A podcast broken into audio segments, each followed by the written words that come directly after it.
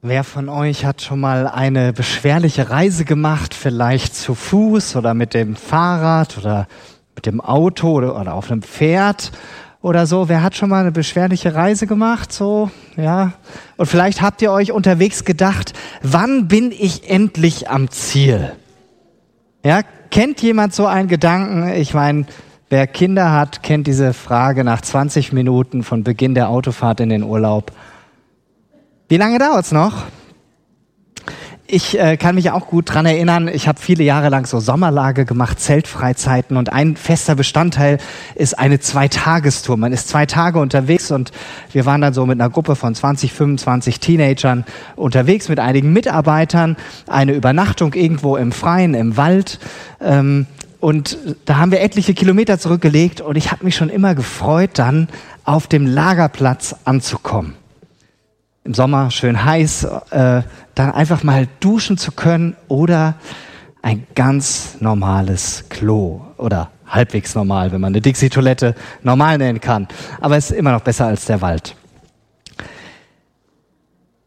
Es ist so wichtig, dass wir in unserem Leben nicht einfach ständig nur unterwegs sind, sondern dass wir Punkte haben, wo wir ganz bewusst ankommen. Und heute Abend soll so ein Moment sein, wo jeder von uns, wo du einfach sein darfst und ankommen darfst und einfach wahrnehmen darfst, worum es heute hier geht. Danke, dass du gekommen bist und nicht einfach schon ähm, jetzt schon zu Hause unterm Tannenbaum sitzt und falls du von zu Hause aus zuschaust, vielleicht neben dem Tannenbaum sitzend, wünsche ich dir, dass du hoffentlich ja, dich einfach hineinfühlen kannst in das, was heute Abend hier Thema ist. Weshalb wir überhaupt Heiligabend zusammen sind. Und wenn du hier später nach Hause gehst, dann nimmst du hoffentlich ganz neu dieses Staunen mit nach Hause, dass Jesus vor 2000 Jahren auf diese Erde gekommen ist. Für mich als Pastor ist das jedes Jahr neu eine Herausforderung in der Advents- und Weihnachtszeit, mich, mich neu auf Heiligabend einzulassen. Und deshalb sage ich das, was ich euch ja weitergeben möchte, mir genauso. Das ist für mich genauso wichtig. Und deshalb lasst uns gemeinsam jetzt hier sein, ankommen und staunen. Das, was die vier hier gerade vorgelesen haben, ist im Lukas Evangelium in fünf Versen zusammengefasst. Da steht das sehr nüchtern. Da wird diese Volkszählung einberufen und auch Josef und Maria machen sich auf den Weg in die Heimatstadt von Josef, das ist Bethlehem. Und ich habe euch mal ein Bild mitgebracht, weil die Reise, die die beiden zurückgelegt haben, muss ein ziemlicher Kraftakt gewesen sein. Und ich hatte ein Bild aktualisiert, aber das macht nichts. Wir nehmen das. Ähm, da ist noch ein Schreibfehler drin. Oben ist Nazareth, ja? Oben steht Nazareth und ganz unten ist Bethlehem. Und laut Google Maps sind das 145 Kilometer. 145 Kilometer. Und es ist schon eine ganz schön mühsame Geschichte. Das muss echt anstrengend gewesen sein für die beiden. Wir haben es gerade gehört, in der etwas erweiterten Fassung ist Maria am Anfang erst zu Fuß gegangen und dann den Rest auf dem Esel. Das war schon sehr beschwerlich. Und das einfach nur, weil Kaiser Augustus ein paar mehr Steuern haben wollte. Einfach nur, weil er mehr Geld haben wollte, mussten die Leute so eine Reise auf sich nehmen. Bist du schon mal auf einem Esel geritten? Hand hoch, wer ist schon mal auf einem Esel geritten? Okay, so ein paar Hände gehen hoch. Ich selbst bin noch nicht auf einem Esel geritten, aber ich erinnere mich daran, dass das war noch zur Zeit, ich komme aus der ehemaligen DDR, war noch zur Zeit vor dem Mauerfall, da haben wir in Eisenach die Wartburg besucht, wo Martin Luther die Bibel übersetzt hat. Und da konnte man mit dem Esel hochreiten und einer, also ich selbst bin da nicht auf dem Esel hochgeritten, aber einer meiner Brüder, ich erinnere mich deshalb, weil der vom Esel gefallen ist. Aber 145 Kilometer und dazu noch hochschwanger, stelle ich mir einfach nicht so nett vor. Schauen wir jetzt mal rein, wie abgekämpft Maria und Josef aussahen, als sie in Bethlehem angekommen sind. Wer von euch ist heute mit seinem Esel hierher gekommen? Vermutlich haben die wenigsten von uns einen Esel im Garten stehen. Ähm, wir nicht, ja, ist auch ganz gut, die sind nämlich ganz schön laut. Ähm, vielleicht hat der ein oder andere einen Drahtesel, ja, aber wer von euch ist mit dem Fahrrad hergekommen? Wahrscheinlich auch nicht so viele. Ja, einer, sehr schön. Die meisten von uns sind mit dem Auto hier, ganz bequem, die Straße ist voll von Autos. Und vielleicht der ein oder andere zu Fuß, weil ihr hier in der Nähe wohnt. Angekommen, endlich in Bethlehem angekommen, abgekämpft, müde, erschöpft, durstig, vielleicht auch fertig mit den Nerven so viele Tage waren sie unterwegs. Wie anders ist doch unsere Adventszeit gewesen. Wir waren vielleicht viel mehr als 145 Kilometer unterwegs, aber nicht so anstrengend. Aber wo fühlst du dich ebenso erschöpft, müde, ausgelaugt, durstig wie Maria? Was gab es in der letzten Zeit, in deinem Leben, was dir einfach die Kraft geraubt hat? Vielleicht eine Grippe? Ich vermute, viele Finger würden hochgehen, wenn ich fragen würde, das ist ziemlich rumgegangen die letzten Monate. Aber vielleicht auch Spannung in einer Beziehung, in deiner Ehe, deiner Partnerschaft, Stress und Druck auf der Arbeit, dann die gestiegenen Preise, weil die Wirtschaft irgendwie nicht mehr so ganz rund läuft deine mentale Verfassung oder vielleicht einfach nur das Gefühl, Gott, Jesus, Heiliger Geist, du bist so weit weg. Ich nehme dich gar nicht wahr. Und vielleicht haben Maria und Josef auch ähnliche Fragen gestellt und Gott gefragt, warum gerade jetzt diese Volkszählung? Das ist doch so unnötig. Wir haben doch in Nazareth ein Haus. Da wird das alles viel, viel einfacher sein mit der Geburt von dem angekündigten Retter. Der Engel hat doch nicht gesagt, dass wir jetzt noch so eine Strapaze auf uns nehmen müssen. Vielleicht haben sie Gott diese und ähnliche Fragen gestellt. Und wie die Szene, die wir gerade gesehen haben aus der Weihnachtsfolge von The Chosen, so war das vielleicht, dass sie einem Hirten begegnet sind. Und dieser Hirte, was hat er getan? Er hat ihnen einen Weg gezeigt zu einem Brunnen. Und noch viel mehr, er hat sogar von seiner Wasserflasche Maria und Josef abgegeben, dass sie sofort ihren Durst stillen konnte. Das steht auch nicht so im Bibeltext, falls ihr nachlest. Nein, da steht nicht, dass sein Hirte Maria was zu trinken gegeben hat, aber vielleicht war es so. Hirten, wir haben schon von ihnen gesungen vorhin. Sie galten damals quasi nichts. Sie haben die Drecksarbeit gemacht, sie haben die Schafe gehütet, sie waren schmutzig, sie mussten draußen in der Kälte, egal bei welchen Witterungsbedingungen, draußen auf dem Feld sein bei den Schafen. Und sie waren sogar so gering geachtet, dass sie vor Gericht nicht mal als Zeugen anerkannt wurden. Doch Gottes Perspektive auf Menschen wie diese Hirten ist ganz anders. Und da werfen wir jetzt einen Blick rein. Soweit einige Worte aus dem Propheten Jesaja. Gott kennt die Situation von seinen Menschen. Er kennt deine und meine Situation. Er weiß, wo du gerade müde, erschöpft, abgekämpft und durstig bist. Und er nimmt das wahr. Und es ist ihm nicht egal. Aus diesem Grund hat sich Gott auf den Weg gemacht, in diese Welt hineinzukommen, als Mensch, um nicht weit weg zu sein, sondern ganz nahe zu kommen. Aber auf eine ganz andere Weise, als die Menschen es sich damals vorgestellt haben und als wir es uns vielleicht gedacht hätten. Wir schauen uns gleich eine dritte Szene an und in dieser Szene sind die Hirten außerhalb von Bethlehem. Der Hirte, den wir hier gerade gesehen haben, der heißt Simon und der kommt verspätet hinzu. Er hat so ein Lamm dabei, das wollte er eigentlich verkaufen auf dem auf dem Markt, beziehungsweise als Opferlamm. Aber es war nicht gut genug. Es hatte eine Verletzung. Und der Priester hat ihn schroff abgewehrt und hat zu ihm und seinen Hirtenkollegen gesagt, wenn ihr noch einmal so ein nicht makelloses Lamm bringt, dann habt ihr hier Platzverbot auf diesem Markt. Und seine Kollegen sind noch sauer auf ihn. Er kommt zur Feuerstelle, sie haben was gekocht. Er darf sich was zu essen nehmen, aber er darf nicht mal mit ihnen essen. Sie schicken ihn weg. Geh da runter, kümmere dich um die Schafe. Aber dann passiert etwas Unglaubliches. Was für ein Ereignis. Sie wussten nicht, was sie sagen sollten. Danach schauen sie sich einfach nur an. Wie hättest du reagiert als Hirte? Versuch dich mal hineinzuversetzen in die Situation der, dieser Hirten damals, von der Gesellschaft verachtet und ausgegrenzt. Sie haben nur ganz wenig verdient.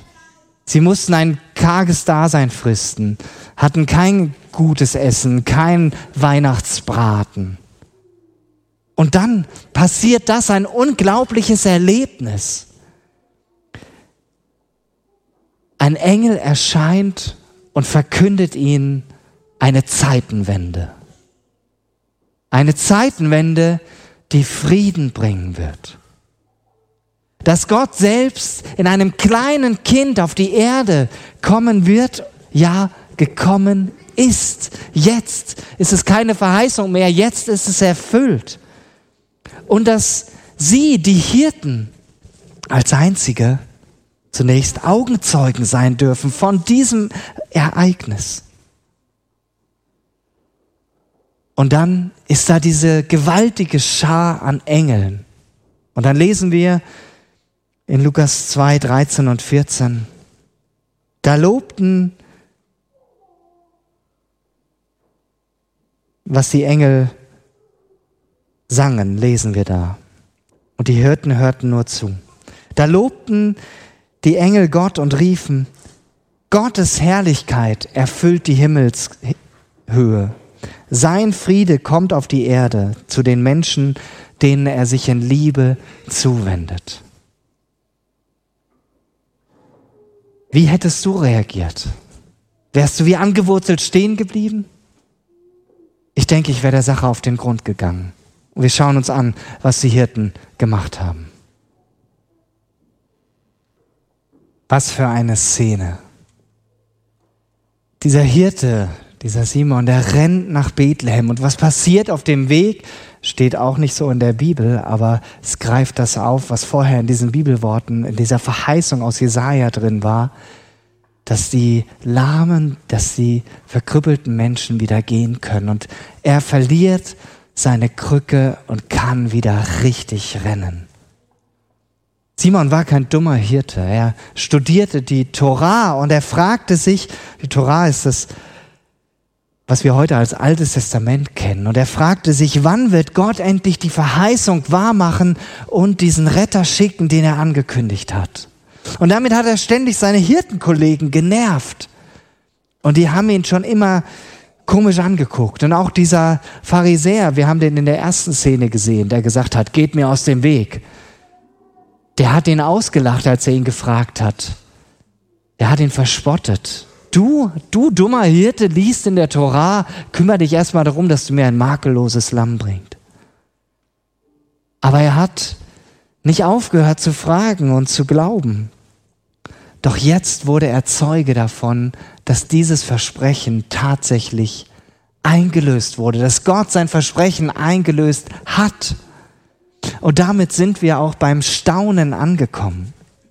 Staunen darüber, dass Gott seine Zusagen einhält, seine Versprechen wahrmacht. Staunen darüber, dass er ganz klein in diese Welt hineinkommt. Und zwar auf ganz andere Weise, als die Menschen es gedacht haben. Staunen darüber, dass er gerade die Menschen, die völlig am Rand der Gesellschaft sind, dass er die mit einbezieht und es die das als Erste miterleben dürfen, wie Gott in diese Welt hineinkommt. Diese Szene schauen wir uns jetzt noch an. Dort im Stall ist niemand mit schicken Kleidern. Du kannst das Bild einblenden? Da ist niemand mit schicken Kleidern. Da kommen diese Hirten, abgehetzt, verdreckt, verschwitzt, kommen in diese Szene hinein, wo Jesus quasi gerade geboren ist. Und sie erzählen, was ihnen begegnet ist, diese Begegnung mit dem Engel und diesem Engelschor und sind noch völlig überwältigt. Und dann sehen sie dieses kleine Kind da. Dieses kleine Kind. Und diese ganzen äußeren Dinge, die für uns heute so wichtig sind, und ja, ich stehe hier auch zumindest schicker als sonst, die spielen in der Situation überhaupt keine Rolle, sind völlig nebensächlich. Sie sind noch völlig außer Atem und sehen Jesus, gerade geboren, völlig schutzbedürftig. Vielleicht hat er gerade geschrien oder er war gerade ruhig. Klein, zart, zerbrechlich, wie Babys nun mal sind. Und wie jeder von uns einmal auf diese Welt gekommen ist. So schutzbedürftig, so klein, so zart. Und der ältere Hirte streckt die Arme aus, aber Josef schaut den Hirten Simon an und gibt ihm dieses kleine Jesuskind. Ihr seht das hier auf diesem Bild nochmal. Und er darf ihn auf den Arm nehmen und dann sagt er, dass wir haben so lange auf ihn gewartet. Was denkst du jetzt, wenn du das so siehst? Was würdest du denken, wenn du das kleine Jesuskind auf dem Arm hättest, wie dieser Hirte Simon?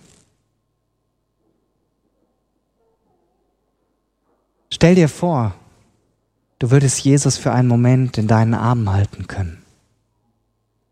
Welche Gedanken würden dir durch den Kopf gehen? Wie würde sich das anfühlen? Wie wäre das für dich, Jesus berühren zu dürfen? der dir dann ganz nahe ist.